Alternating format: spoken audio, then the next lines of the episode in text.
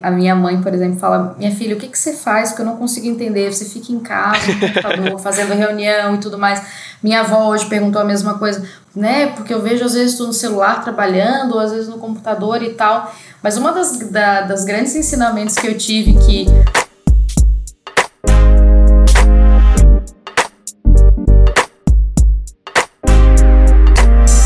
pessoas, sejam bem-vindos ao Hungry and Foolish. Se você está nos ouvindo, você é um jovem faminto por crescimento pessoal e profissional.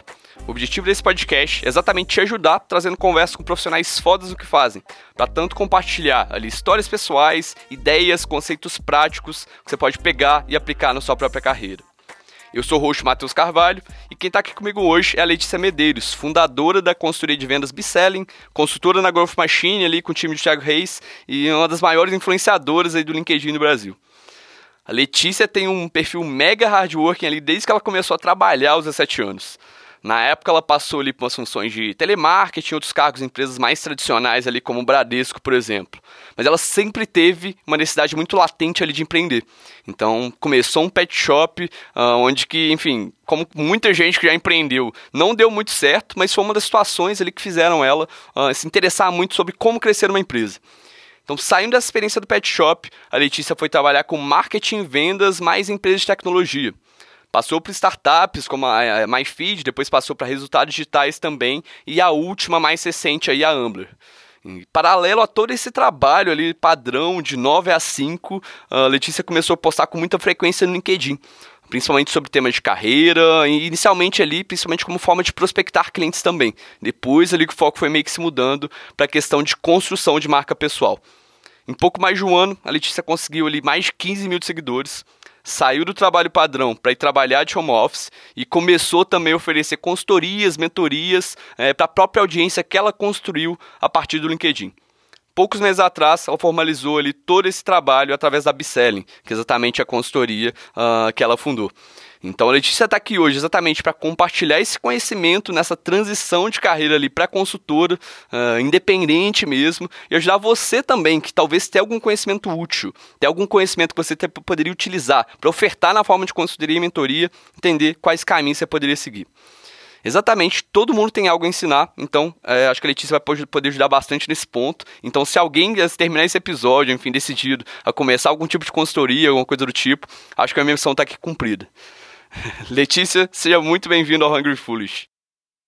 Muito obrigada, Matheus, pelo convite. Espero aí responder as perguntas de acordo com o padrão, digamos assim, mesmo sendo um pouquinho fora do padrão, fora do comum ter começado bem cedo aí as coisas.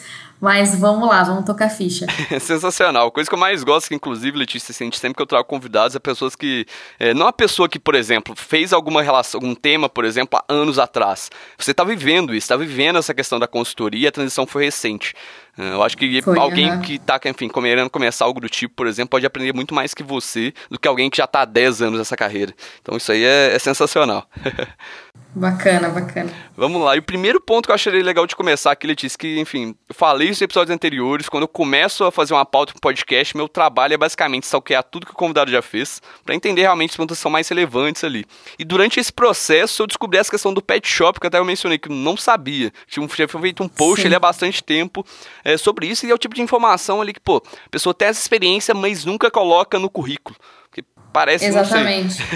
então, assim, o que, que você tirou de aprendizado dessas situações, Letícia, que muitas vezes ficam realmente fora e, enfim, ajudam a mudar a gente como profissional mesmo? Cara, eu me ferrei literalmente, assim, dentro do pet shop. Fiz o que a maioria dos empreendedores no Brasil e acho que no mundo também fazem. Me joguei de cabeça num projeto sem ter desenhado absolutamente nada. Simplesmente, ah, vou, tenho um dinheirinho aqui guardado, vou investir num sonho e vou atrás dos meus objetivos, sem nem mesmo saber quais eram os objetivos e onde eu queria, né, exatamente onde eu queria chegar. E acabei tendo um problemão, fiquei um ano e meio trabalhando numa operação que não teve, teve resultado porque eu consegui me manter ao longo, do, ao longo de um ano e meio, mas eu não crescia, não tinha previsibilidade, não, não tinha previsão de crescimento, me ferrei em relação à a mão de obra é, tive que me profissionalizar no meio do processo porque acabei dependendo de funcionários e pensei que ia ficar lá de boas gerenciando a, a empresa e não foi bem assim. E aprendi bastante com isso. Mas assim, foi uma experiência que das, das, de todas as que eu tive na vida, uma das que eu mais aprendi, eu acho que é realmente quando a gente sofre mais, entre aspas, que a gente mais aprende, né? E hoje eu acredito que eu seja uma pessoa melhor por ter passado por tudo isso e hoje consigo ter um, um, desenho maior das coisas, consigo organizar melhor as ideias antes de me jogar assim tão fundo num sonho, numa, em algo que a gente não sabe se vai dar certo ou não. Entendi. E fez você olhar com outros olhos agora esse tipo de transição. Né? Provavelmente a transição para consultora agora foi muito mais planejada, imagino. sim, sim, com certeza. Foi algo mais uh, factível, digamos assim, que as coisas foram vindo, a, as demandas foram acontecendo. Eu vi que se eu não é, profissionalizasse a consultoria, eu não teria um resultado, eu sempre estaria na média ou sempre estaria é, fazendo aquilo uh, por hobby, digamos assim, ou porque uma demanda aparecia, até chegar o dado momento de que, cara, eu preciso profissionalizar isso. Está, se está tendo demanda e se está tendo resultado, é porque alguma coisa de bom eu estou fazendo. E aí realmente comecei a desenhar todo o processo, comecei a ver que existia dentro de tudo isso uma metodologia, os resultados dos, dos meus clientes e os meus resultados começaram a aparecer que é bem importante, acredito que dizer isso, que tudo que eu replico, eu aplico dentro da minha consultoria acaba dando certo. Então, tudo isso que a gente ouve de metodologia de crescimento, de criação de proposta, de criação de operação de vendas, uh, de metodologia de vendas, pinceling, enfim, uh, tudo isso eu utilizo na minha consultoria para conseguir angariar os meus clientes e tem dado muito certo. Fantástico, fantástico. Acho que esses pontos, inclusive, ali da consultoria, é, eu quero muito aprofundar exatamente como que você fez essa transição, que é a parte mais difícil. Mas um ponto que até deu curiosidade aqui, Letícia, voltando um pouco assim no tempo também, é entender assim, acho sempre legal entender a motivação das pessoas. Porque você tinha um cargo né, é, realmente estável ali em empresas grandes, por exemplo, em algum momento você decidiu, eu vou sair, eu vou fazer esse pot shop, por exemplo. É, você comprou uhum. o pot shop, ele começou, por exemplo. O que, que te motivou realmente a sair dessas empresas grandes, onde você tinha, enfim, estabilidade, ele estava relativamente tranquilo na carreira? Então, na verdade, eu acho que eu, eu, vejo hoje isso, eu não, eu não me considerava uma empreendedora, digamos assim, mas hoje eu me considero e vejo que essa veia, ela sempre estava soltando ali na minha testa, sabe? Essa veia de empreendedorismo, eu sempre queria criar algo dentro da, das empresas que eu trabalhava até um momento que não tinha mais para onde ir, ou eu saía, ou eu ficava frustrada dentro do trabalho que eu estava, por mais que ele fosse estável, que né, desse ali uma remuneração bacana e tudo mais. E aí eu defini, defini olha, eu preciso começar do zero, independente do que seja, e, e abri o pet shop, que era já um, um, um sonho. Eu e minha namorada, a gente queria ou ter um pet shop ou, ou abrir um restaurante eh, japonês. E aí a gente foi pelo, pelo lado do pet shop, compramos um pet shop que já tinha alguns anos, tinha mais ou menos uns quatro anos, já tinha uma certa carteira de clientes. Até nisso não foi tão errado assim, não comecei tão assim do zero, né? Já peguei algo que já que já estava andando, mas mesmo assim no meio do caminho, né? Não querendo tanto falar de fracasso, mas eu acho que é importante para quem está ouvindo a gente saber que mesmo que você já esteja num negócio que vai dar super certo, que tudo que você, todos os cálculos que você faz na sua cabeça ou tudo que você desenha sem colocar no papel vai dar certo. Muitas vezes a gente chega lá e quebra a cara e não dá e não dá tão certo assim.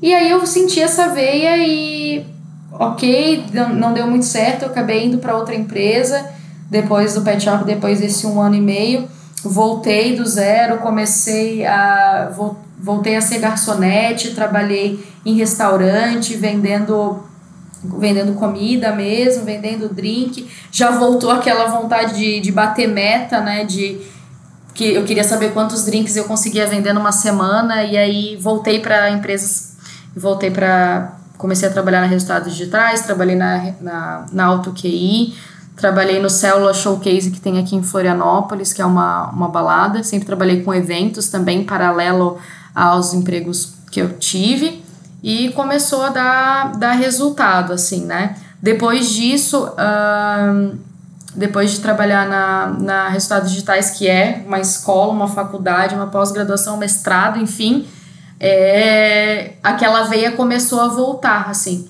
E eu comecei a sentir uma necessidade novamente de empreender, de abrir um próprio negócio, de ver as coisas acontecendo, mas com todos os ensinamentos de antes, ir com mais calma, realmente não botar os dois pés de uma vez só, mas analisar o, o ambiente, fazer cálculos, entender o mercado, ver quem são os meus concorrentes, ver o que eles estão fazendo.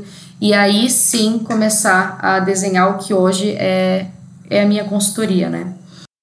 Entendi. Agora eu fiquei na dúvida, inclusive, porque eu achei que, por exemplo, o trabalho que você começou de marketing pessoal no LinkedIn não era intencional nesse sentido de empreendedorismo. Mas pelo que você está falando, era. não era mesmo? Como não foi era, esse começo aí? O que aconteceu, Matheus, na verdade, foi assim. É... O, o LinkedIn ele começou a fazer muito, muito sucesso no Brasil. Eu acredito que agora vai, vai dar já uns dois anos, né? Vai completar dois anos. Antes disso, pouquíssimas pessoas faziam social selling, que hoje está super em alta e tudo mais. E eu comecei lá timidamente a fazer minhas postagens, comecei a ter um, um certo resultado. Poucas pessoas faziam na empresa que eu trabalhava. E o resultado foi vindo. Consequentemente, a demanda de mentoria, consultoria, um bate-papo informal sobre resultados, sobre vendas, começaram, eh, isso começou a aparecer também de forma bem tímida. Literalmente, e... pessoas te mandando mensagem no LinkedIn, por exemplo, ah, me ajuda com isso, foi literalmente assim? Exatamente. A minha intenção, na verdade, de, de trabalhar o, o social selling dentro do LinkedIn, dentro da resultados digitais, eu comecei porque eu estava no rampeamento de, de vendas mesmo, né? E como a maioria dos rampeamentos, a gente não recebe muitos e muitos leads para trabalhar né, tem uma, um, um, certo número reduzido ali de leads e eu precisava bater minha meta. Já era louco para bater meta, sou isso desde sempre. Então eu vi que existia uma possibilidade muito grande de eu conseguir leads através do LinkedIn. E comecei a postar e comecei a criar uma mini operação outbound dentro do meu LinkedIn. Então, todo mundo que entrava no meu LinkedIn eu ia lá, abordava, porque poderia ser um, um prospect. Uh, todo mundo que vinha falar comigo ou comentava na minha publicação ou curtia a minha publicação e eu trabalhava num volume bem grande, eu ia e conversava com essas pessoas.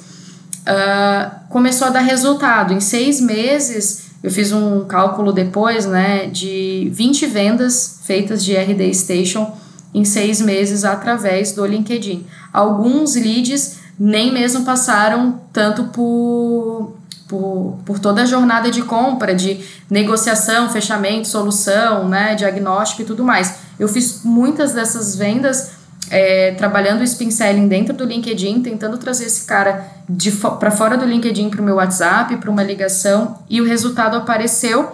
E aí eu vi que dava para profissionalizar isso, tanto ajudar empresas a criarem áreas de outbound, de inbound com a bagagem que a Resultados Digitais me deu, e também ajudar essas pessoas a trabalharem a, o social selling através do LinkedIn mesmo, criando essas mini operações de outbound, digamos assim, que eu chamo, né? É bem, bem informal dessa forma que eu falo, mas foi mais ou menos o que eu fiz. Eu fiz sem pretensão nenhuma de hoje ter uma consultoria, de hoje trabalhar exclusivamente com isso, e lá atrás deu bastante resultado, sabe?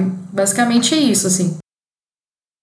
Entendi, assim, e até nesse ponto de você construir essa audiência, assim, que você, eu até eu tive que olhar todos os posts ali que você fez, fui dar uma rodada ali no feed é, pra ver, enfim, tudo que você tinha postado, tinha muitos posts ali também, uh, que eram mais, ah, falando sobre marketing digital, né, depois você tava na Ambler, que você continuou esse mesmo processo, falando sobre hosting, uhum. que é o uhum. serviço que eles ofereciam, mas também tinha muita coisa bem mais pessoal também sua, né, assim, uns posts sensacionais que você coloca, assim, muito, se coloca muito vulnerável, que é uma coisa que Sim. a pessoa se conecta a partir daquele post, por exemplo. Teve um que ficou Exatamente. notável na minha cabeça, por exemplo, da, do momento que você estava saindo do Bradesco, por exemplo, uh, enfim, tava tendo crise de pânico, assim, coisas que acontecem com profissionais, mas ninguém fala sobre esse assunto. Até o mesmo caso do não, Pet Shop também. Ninguém fala sobre um fracasso uh, de empreendedorismo. Você usou exatamente isso para crescer, assim. Isso também foi Sim. intencional, Letícia? Como que você pensa, pensa a questão da vulnerabilidade e tudo? Eu acho, assim, Matheus, que é, por mais que seja uma rede social profissional, o LinkedIn, e as outras redes também, né, sociais como Instagram, como Facebook, quando alguém ele acaba tendo alguma, alguma relevância dentro do, dessa, dessa tal rede, é, o que impressiona e o que traz o que traz mais resultado e uma das vantagens de você ter uma certa influência é você poder ajudar pessoas. Né? A partir do momento que você se mostra como um ser humano do outro lado do, na outra ponta, isso, além de te trazer, claro, é, resultados, independente de onde você queira esse resultado, te ajuda muito a ajudar pessoas. E eu acho que essa parte de você ter uma certa influência, se você não conseguir ajudar ninguém, não faz sentido nenhum. Claro que você quer se ajudar, você quer trazer o resultado para tua empresa, para as tuas vendas, enfim, para o que seja. Mas, é, por exemplo, o post ali de, do, do da ansiedade e tudo mais é uma coisa que eu ouço diariamente dos meus amigos, né? É, é, é, o mal do século, digamos assim, ansiedade e depressão. E se vocês pegar uma, uma roda de 10 pessoas, cara, oito ali vão ter algum tipo de algum, algum tipo de questão de ansiedade, algo desse, desse tipo.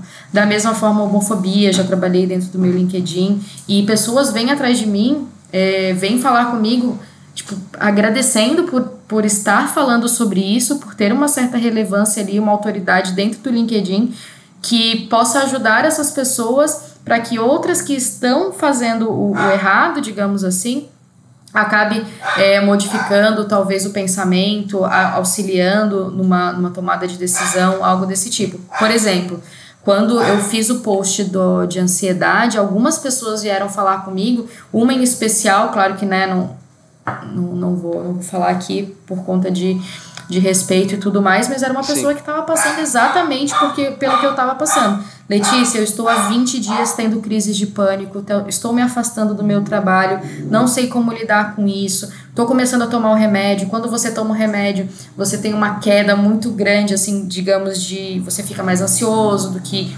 quando você tem. Enfim, é, é, é, é uma história bem grande, assim.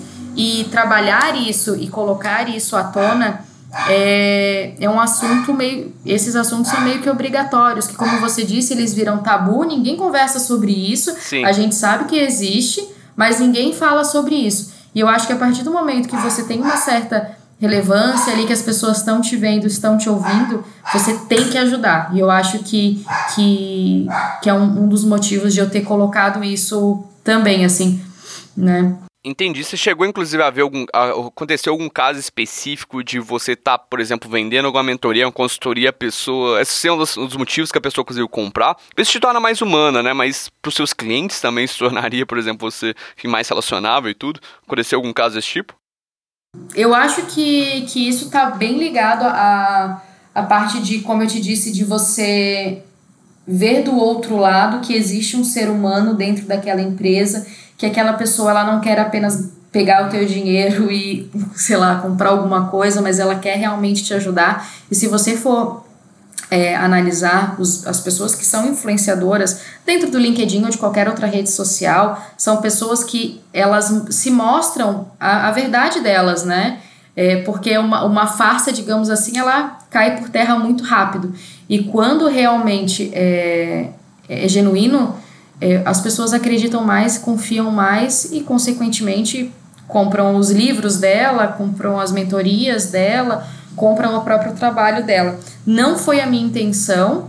Realmente, eu, por exemplo, quando eu, eu fiz o post do, da ansiedade, até para esclarecer aqui, fazia seis anos que eu tomava minha medicação e eu estava parando de tomar medicação, então foi assim, das batalhas que eu tive na minha vida foi a maior e eu precisava publicar isso de alguma forma, sabe? Eu precisava mostrar que do outro lado existia a cura, existia é, a realização de tu conseguir é, melhorar, digamos assim, e, e aquela dor ela tem fim, sabe? E eu sei de muitas pessoas que têm as mesmas questões, que passam, amigos pessoais, pessoas que eu conheço, pessoas famosas, né, que, que por trás tem, tem essas questões, e eu achei justo assim falar sobre isso porque foi uma vitória e eu acabei utilizando aí a rede que eu conseguia que tinha maior visibilidade e, e, e foi bem bacana porque acabei conseguindo ajudar outras pessoas que vieram conversar comigo e a gente acaba conseguindo direcionar alguma coisa algo desse algo, algo nesse sentido né Entendi, entendi. Foi meio sem pretensão. Eu acho que talvez isso que realmente torna tudo melhor. Não é aquela coisa da história de superação só pra, enfim, conseguir engajamento fake, né? Você realmente você queria ajudar pessoas e acho que isso torna mais autêntico. Assim, fantástico. E até no ponto também, Letícia, pô, você começou a dar as mentorias e tudo. No início, assim, não era algo pago, né? Você meio que estava mais ajudando as pessoas, ou já começou direto é, nesse modelo enquanto você estava trabalhando, por exemplo, na RD. Como que foi essa, essa transição, assim?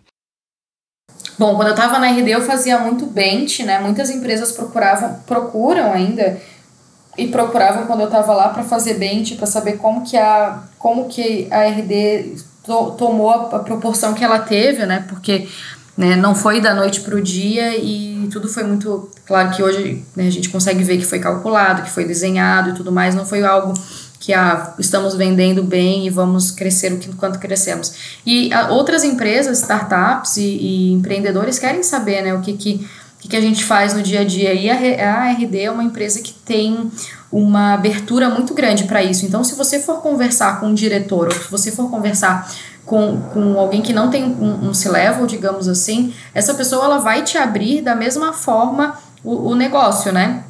Ela vai realmente mostrar como foi, quais foram as dificuldades, quais foram as ferramentas que foram utilizadas para determinada visão. Claro que é, com, com, com as suas limitações, mas isso é informado. E eu acabei fazendo isso meio que informalmente mesmo. Participei de vários benches, empresas que já eram parceiras da RD, empresas que viraram parceiras depois. E isso começou a ficar mais latente assim quando eu comecei a trabalhar na Ambler, porque realmente aí esse é o meu sentimento, né? De que estava fazia resultado mesmo saindo da RD. Então eu consegui entregar resultado mesmo não estando mais na RD. E aí isso começou a, a vir assim uma demanda maior. Muitas pessoas começaram a me procurar e como eu não conseguia dentro do horário de trabalho atender essas pessoas e isso tomava um bom espaço de tempo da minha noite, digamos assim, eu acabei começando a cobrar. Entendi. Comecei, comecei a cobrar e tal, e foram aí sim, quase seis meses fazendo isso informalmente até o dado momento que eu tive que escolher. Ou eu fico e tento fazer me, é, meia boca cada uma das coisas, ou eu me jogo de cabeça e eu tenho a possibilidade de fazer isso, consigo fazer isso durante um bom tempo sem, sem, sem dificuldades. E aí foi no momento que eu que eu me, me, joguei, digamos assim, mas claro, me joguei de uma forma muito mais estruturada do que lá atrás do pet shop, né? Entendi. E aí comecei a, comecei a trabalhar e, e estamos aí. Entendi. E quando você decidiu focar assim totalmente na consultoria, era porque assim, o modelo já estava validado, era aquela vontade de voltar a empreender em, em si, assim. É, por que, que você decidiu tomar a decisão? Que você poderia, por exemplo, vou ficar aqui na Ambler mais um ano, aprender o que eu tenho para aprender, por exemplo, antes de, enfim, tomar essa decisão ali definitiva. É, o que, que te motivou de fato a decidir nesse momento? Primeiramente era o, te o tempo de dedicação de, de projetos, né? A gente precisa se dedicar, você precisa estar disponível para aquele lead, porque não, cliente no caso, porque não é o, o não é apenas o momento que você está no projeto lá na cidade do cliente ou é, numa call, você realmente se dedica ao projeto, né? Você vai você entra dentro desse projeto como se você estivesse trabalhando para a empresa. E aí existe, existe um dado momento que eu vi assim, eu não consigo mais é, eu, eu já tinha finalizado o meu projeto na Ambler, tinha, já tinha é, deixado lá tudo que realmente precisava ser continuar sem mim, que conseguiria continuar. E aí, a partir da entrega desse projeto, nós começamos a discutir e realmente vimos que era melhor eu, eu sair de cena e eles continuarem o, o, o projeto. Aliás, fazem um, um baita trabalho lá no Rio Grande do Sul, uma puta empresa que nasceu de outra empresa, é também de, de um empreendedor aí em série, que é o, que é o Flavinho, e, e enfim, e aí comecei a trabalhar com, com a consultoria e comecei a profissionalizar a coisa, assim. Hoje eu tenho alguns clientes, é, paralelo a isso, já, já namorava aí a Growth Machine há um bom tempo, há mais de um ano, e veio a calhar, assim, de que quando eu estava lançando a consultoria, realmente fui atrás, vendedora, né, bem cara de pau, e fui atrás do Thiago, falei, cara, me dá uma chance de trabalhar contigo, deixa eu aprender contigo o projeto, o meu projeto já estava validado, fazia muito sentido a metodologia que a Growth Machine usa é, com, o meu, com o projeto que eu uso, e, e aí nós, e aí tô tentando aí unir forças com ele, espero que dê super certo sensacional, assim, quando eu vi esse post no LinkedIn, eu falei, caramba, faz todo sentido mesmo, né, porque, enfim, é, você já tem essa audiência que você pode utilizar para conseguir cliente, enfim, ele já tem metodologia pronta, você está começando, então, muito legal esse, esse, casamento aí. E, e você Bacana. já introduziu um ponto que eu também queria saber, Letícia, que é o que, assim, pô, você tá migrando 100% para consultoria. Quando alguém faz uma transição dessa, você precisa estar tá muito segura que, enfim, você tem todo o conhecimento necessário. Na minha visão, né? Não sei se, enfim, é isso que passa na cabeça, essa é exatamente a pergunta. Mas a minha visão, assim, poder estar muito segura ali de. Eu realmente aprendi tudo que tem para aprender, por exemplo, agora sim eu posso vender esse conhecimento para fora. Uh, nesse momento dessa sim. decisão, você não teve dúvidas em relação a isso? Pô, será que eu sei tudo sobre marketing e vendas para, enfim, começar esse trabalho na consultoria? Eu acho que a gente nunca sabe tudo, né, Matheus? Eu acho que a gente está sempre aprendendo, isso é, isso é máximo, e você vai ouvir isso de todo mundo, mas eu acho que é, existe um momento que você se sente é, mais confortável de realmente passar esses conhecimentos que você, ok, eu consigo passar, é, eu, eu, eu me garanto nisso, e o, que, e o que vier de novo, porque a gente tem aí essa mudança digital total, que hoje pode ser inside sales, amanhã pode ser voltar a ser 100% field sales como era antigamente, não ter diferença de ticket, enfim. É, isso pode voltar e a gente tá, tem que estar tá disposto a aprender antes do teu cliente, porque quem vai ter que ajudar esse teu cliente é você, né? Então você vai ter que você vai ter que, você vai ter que colocar ali o teu projeto para vender até mesmo algo que não, não aparece ainda. Porém, sim, eu tenho uma metodologia previamente pronta, eu faço um diagnóstico antes com as, com as empresas que eu trabalho, então uh, antes eu faço realmente um processo de venda antes de vender a minha consultoria. Então eu vejo quais são os desafios, acho as dores, vejo onde eu posso ajudar. Caso eu não consiga ajudar, seja algo que não esteja dentro do que eu consigo, do que eu garanto ajudar, eu realmente saio do processo e não pego o, o projeto. Porém, o que eu consigo garantir realmente é, tem dado certo e tem sim uma metodologia previamente desenhada, já o projeto pronto. Por mais que eu trabalhe de forma personalizada, isso já, já existe previamente sim.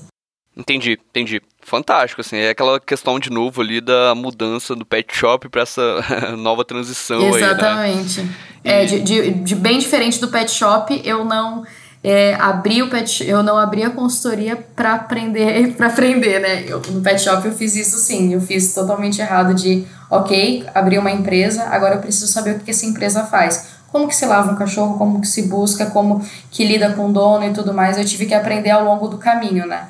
E, e, e, a parte de, de vendas aí dessa consultoria que eu tenho hoje, é, eu realmente fiz totalmente o oposto, porque aprendi bastante lá atrás e não quero cometer o mesmo erro. entendi, entendi. Sensacional. E outro ponto também, Letícia, assim, que, pô, imagino que você deve ter sofrido bastante, porque essa decisão que exige coragem, é uma decisão que ela não é decisão, assim, é, comum de se tomar, principalmente estava numa empresa fantástica, que era Ambla, estava num cargo legal lá, é, também, que é muito parecido com a decisão que você tomou lá atrás no pet shop, mas assim, agora que você saiu, é, vou ficar de home office, vou fazer essa, essas consultorias, por exemplo, é, você chegou a ouvir também nesse período, assim, muita crítica externa de, pô, você tá louca, o que você tá fazendo? desperdiçando essa, enfim, tudo que você construiu. Isso aí foi comum ou, enfim, nem tanto? Muita gente veio falar comigo de, cara, você tá ficando louca, você tá saindo de um cargo que você tem aí uma, uma tranquilidade, tanto, tanto profissional quanto financeira. Uh, você acabou de, de, de, de, pegar o projeto, por mais que eu, né, como eu te disse, o projeto já estava finalizado, então a gente validou algumas coisas e deu tudo certo, mas eu, eu vi algumas pessoas, eu não vou te dizer que foram muitas pessoas que falaram você tá louca e tudo mais, porque as, as pessoas que comentaram comigo sobre é, você tem certeza, tem certeza que é por aí que você vai, eram pessoas já muito próximas de mim e que já sentiam essa necessidade, já sentiam comigo essa necessidade de realmente você precisa expandir os teus horizontes, você precisa ajudar mais gente. Então, eu acho que, não sei se o pessoal que está me ouvindo vai, vai concordar, mas quem pensa em abrir uma consultoria não é apenas para você, ah, ok, eu vou ser dona do meu próprio nariz, vou trabalhar em casa, mas é porque ao invés de uma empresa, você pode ajudar muitas outras. Então, eu acho que isso me motivou muito, assim, de eu estou ajudando uma empresa, eu posso ajudar várias outras, né? Isso foi, foi bem decisor. Mas, assim, ouvir pessoas falando, você tá louca, você tá maluca, é, trocar o certo pelo duvidoso, mas, ao mesmo tempo, pessoas que eu, que eu senti que eram mais é, conservadoras, elas acabaram falando, não, vai porque não tem outro caminho para você. Aliás, a minha namorada é uma pessoa extremamente conservadora. É água e vinho, assim. É, exatamente. Água e vinho. E no início, lá atrás, ela falava: você tá maluca, você tem que ficar numa empresa 20 anos, se aposentar, ter a vida que todo mundo tem. E eu falava: gente, não faz sentido nenhum para mim, porque eu não consigo me ver assim. E hoje ela já discorda de tudo que ela falou lá atrás. Não, realmente não, não, não tinha outro não tinha outro sentido, você tem que ajudar mais empresas. Não digo, né, Matheus, que amanhã pode dar tudo errado e eu voltar para a vida corporativa e trabalhar numa mesma empresa, mas eu acho que eu sempre vou ter alguma coisa assim de fazer no, no horário de folga, fazer no final de semana, e eu sempre fiz muito isso. E eu acho que, que, que eu acho que, que responde aí a tua pergunta falando sobre isso dessas pessoas que, que, que me ajudaram e que, digamos, me desmotivaram, assim. Mas a maioria me ajudou bastante. Entendi, ótimo. Já tá ali fora da curva esse ponto, porque eu, por exemplo, comentei em episódios anteriores que eu larguei a faculdade de não ter um diploma, por exemplo, e essa decisão já eu sofri muita retaliação por isso. Hoje tá tranquilo, porque já tem mais de, enfim, mais de um ano e meio aí, já não é algo que faz mais falta.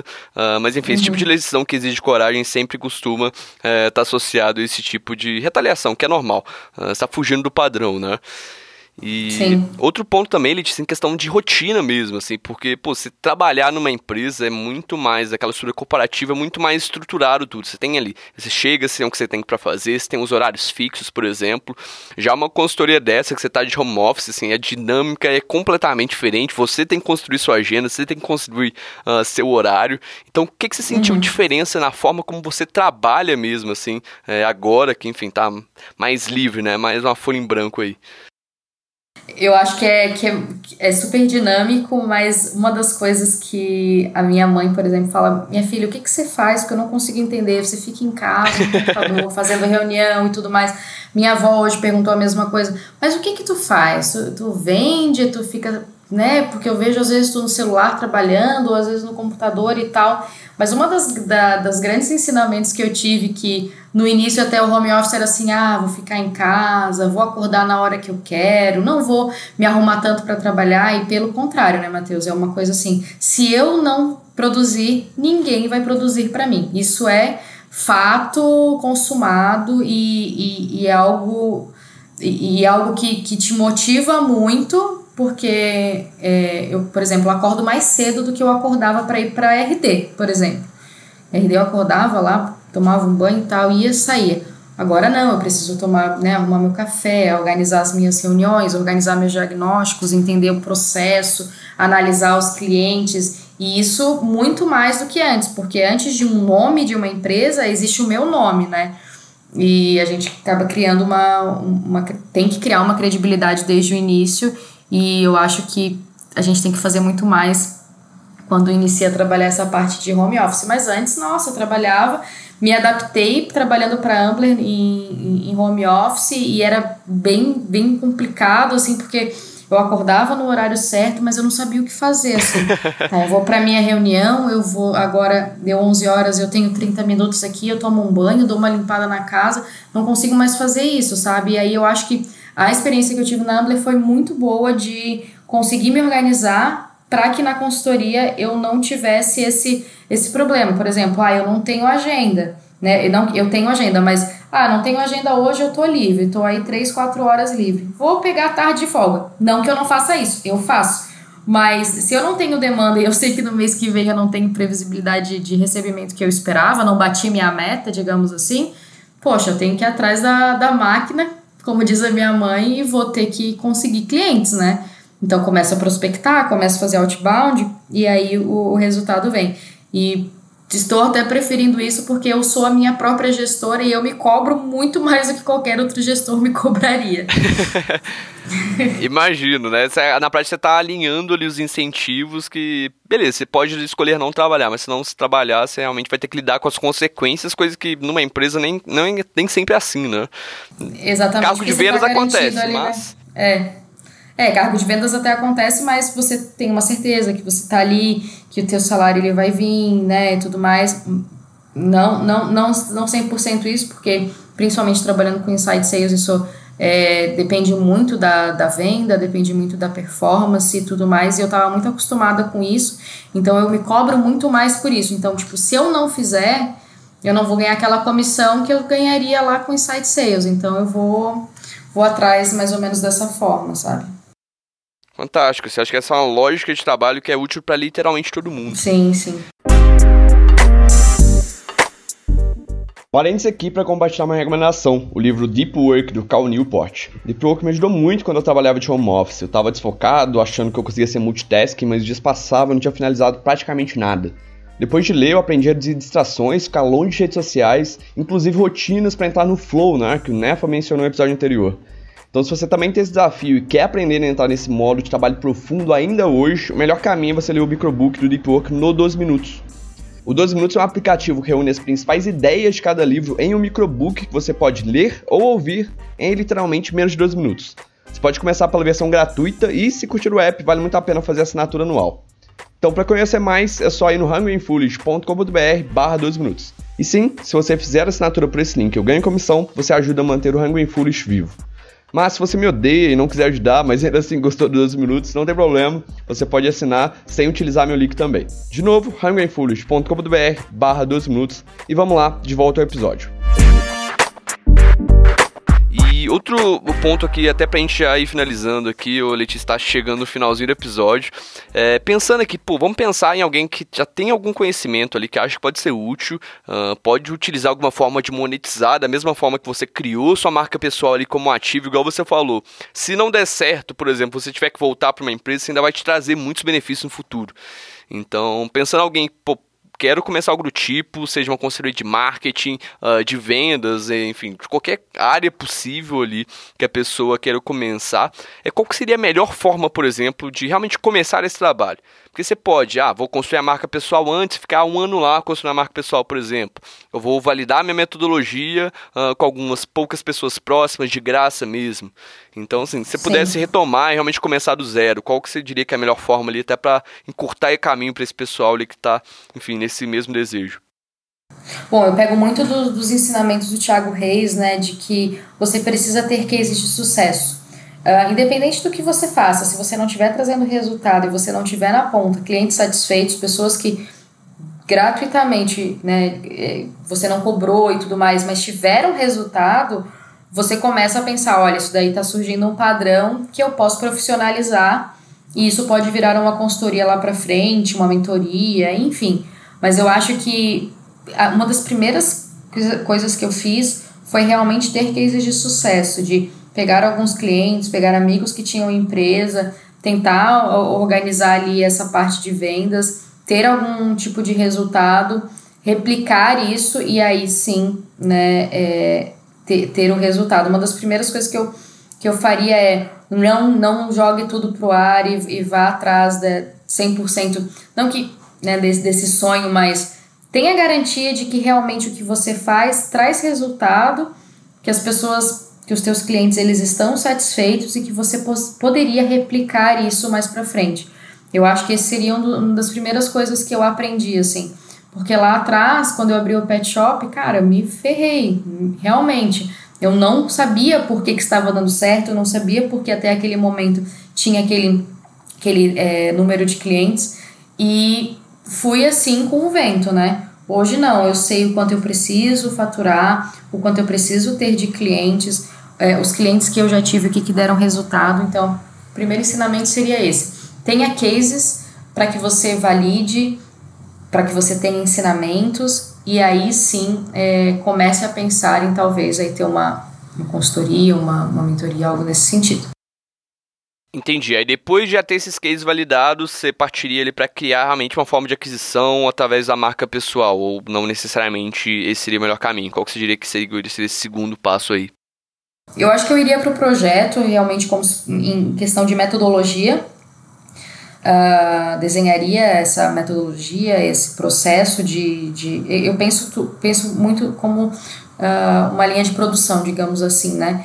Mas eu desenharia o processo, desenharia o projeto, validaria com algumas pessoas, trabalharia realmente, faria um business plan mesmo, analisaria todas as, variáveis para realmente definir se sim ou não. Não apenas ir no, no freestyle ou no, no vai que cola, né, digamos assim. Sabe, Matheus? Entendi, perfeito. Assim, na prática, volta de novo naquele ponto de ter realmente tudo minimamente mapeado para você reduzir risco de, enfim, de estar tá fazendo Exatamente. uma cagada tanto para você quanto para o próprio cliente. Uh, sensacional. Sim, assim. e, se, e, e se queimando, digamos assim, né? Exato, exatamente. então, assim, pô, fazer esse projeto e tudo, depois também essa questão da marca pessoal também é algo que, assim, na sua própria consultoria, você também dá consultoria disso, né? De social selling específico, assim, que seria válido pro LinkedIn, mas é uma lógica que muitos ensinamentos se aplicam para diversos outros canais, diversas outras mídias também. Então, Letícia, você tá pensando, pô, o pessoal que quer conhecer melhor seu trabalho, enfim, talvez entrar em contato com você também, é, para enfim, conhecer essa consultoria de social selling, o que, que você pode ajudar, quais são as suas soluções aí. Convida esse pessoal, enfim, conhecer melhor o seu trabalho. Bom, pessoal, estamos aí a todo vapor. é, minha consultoria de vendas, outbound, inbound, criação de modelo de inside sales, consultoria também em social selling, mentoria, mentoria para vendedores, pré-vendedores. Realmente, é, esses seriam a, a, as áreas que eu estou trabalhando bastante. Uh, gosto muito de trabalhar com, com área de side sales, principalmente quem está começando ou quem começou, viu que não deu muito certo e precisa melhorar os processos. E eu estou à disposição de vocês, é, fiquem à vontade para me procurar, tirar dúvidas. Estamos aí. Fantástico. Eu vou deixar inclusive o link ali da, uh, da sua consultoria, da Biselling em específico. Eu pensei, como que eu vou soletrar Biselling é, num podcast? Podcast é a mídia mais difícil de se acessar link, né? Porque não dá é pra pessoa clicar. De... Sim. É só você lembrar de, de um livro que vende muito, que é um best-seller. E aí você lembra o bi e o selling, que nada mais é do que best-selling. Perfeito. eu vou deixar tá esse link do best-selling, do, da best-selling, do best-selling. Meu Deus, misturei as duas coisas aqui. E também o link do LinkedIn da, da Letícia aí, pra quem quiser seguir, assim, tem posts sensacionais. Então, se você ainda não, não segue ela, provavelmente você tá ouvindo, já conhece, mas enfim, se você ainda não segue por qualquer motivo, é, vou deixar esse link lá. Até pra encurtar, que fica mais fácil, é só editar hungryfoolish.com.br barra Letícia. Vou redirecionar esse link ali pra, enfim, todos esses outros recursos aí, hungryfoolish.com.br barra Letícia.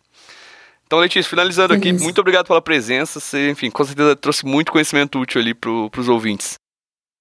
Eu que te agradeço, Matheus. Espero que vocês tenham muito, muito sucesso. Aí sei que o Hungry Foolish está iniciando, mas já com resultados bem expressivos. E desejo muito sucesso para vocês. Estou à disposição, se quiserem bater um papo, falar de consultoria, de vendas, estamos aí. Sensacional.